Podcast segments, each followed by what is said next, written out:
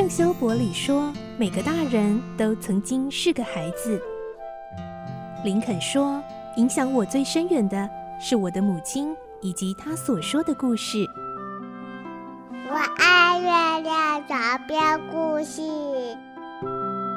晚安，月亮床边故事。小青姐姐邀请每一位大孩子、小孩子一起听故事，不管多忙，也要和你一起听故事。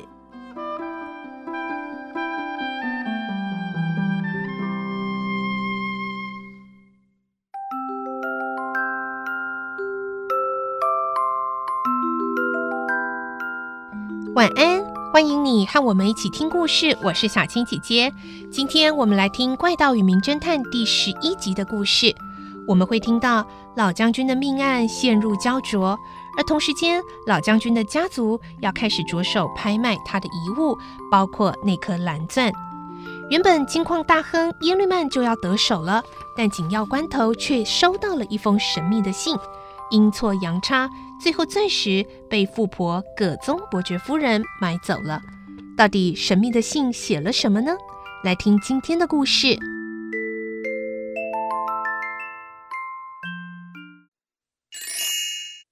到与名侦探》十一集：神秘的信。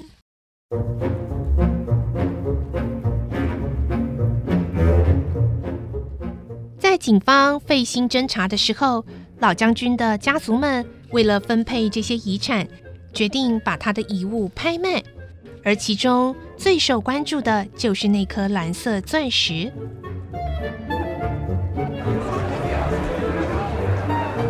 场就设在巴黎著名的德鲁会馆大厅。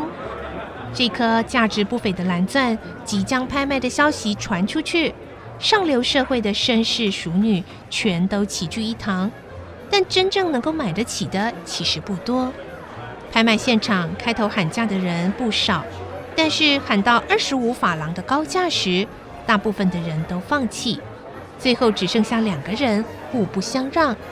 一个是金矿大王、财产五亿的耶律曼，另一位是宝石狂人、以钻石收藏闻名的富婆葛宗伯爵夫人。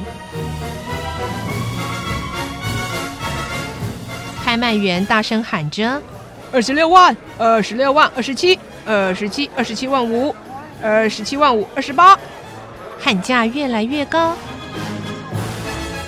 葛宗夫人，二十八万。好，夫人出价二十八万，还有没有哪位啊？耶律曼大声的喊出：“三十万呐、啊！”在场的人们引起了骚动。究竟是大富翁耶律曼为了一颗钻石，竟然要用三十万买下它？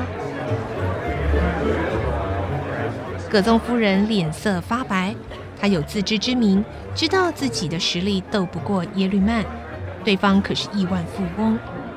但是他还是用沙哑的声音喊出了最后的价格：三十五万法郎。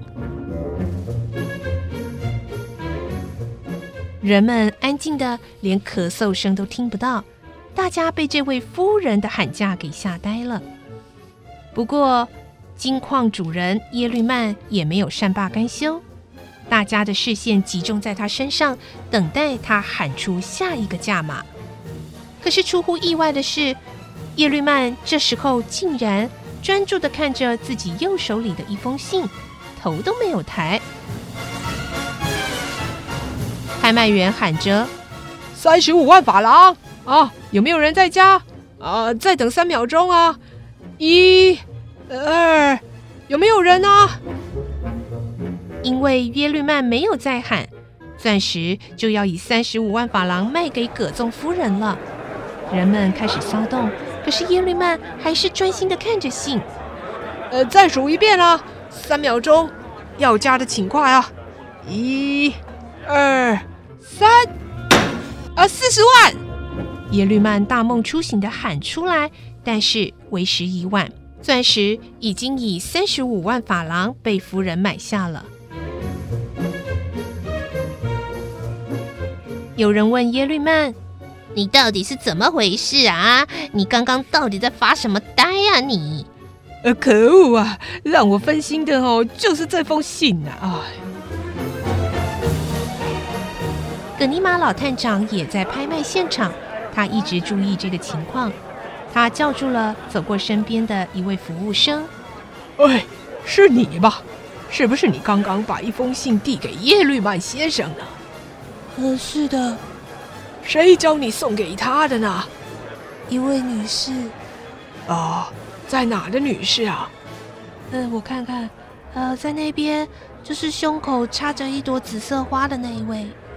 哦，刚刚走的那一位吗？是的。葛尼玛穿过人群赶往大门，那个女人刚要走下楼梯，她赶紧追上去，但是被准备离场的人群给挡住了路，还是让那个女人跑了。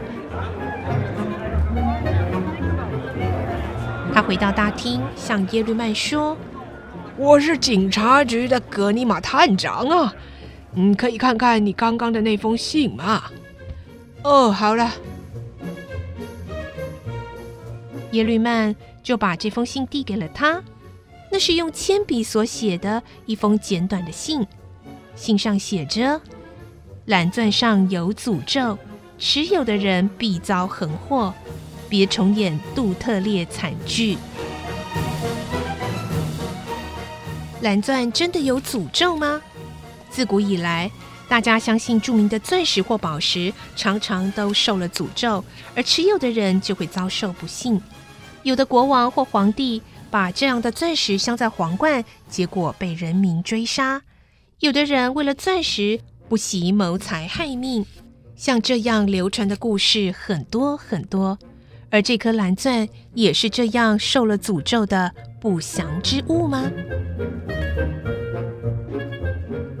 这是很可能的事，因为过了六个月之后，以巨额代价得到钻石的葛宗伯爵夫人，这颗蓝钻竟然又被偷走了，损失惨重。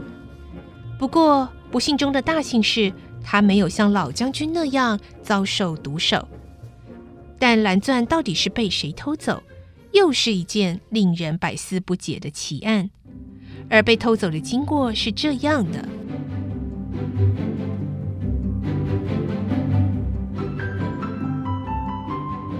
在八月十号的晚上，葛宗伯爵夫人在他们的豪宅招待了一些亲友。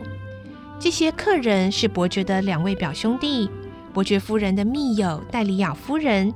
以及奥地利的领事布莱芬夫妇，总共五个人，一起享用晚餐之后，伯爵夫人在客厅弹钢琴款待客人。那时候，她为了要能够顺利弹钢琴，于是就把妨碍弹奏的钻石戒指摘了下来，顺手就摆在钢琴旁边的小茶几上。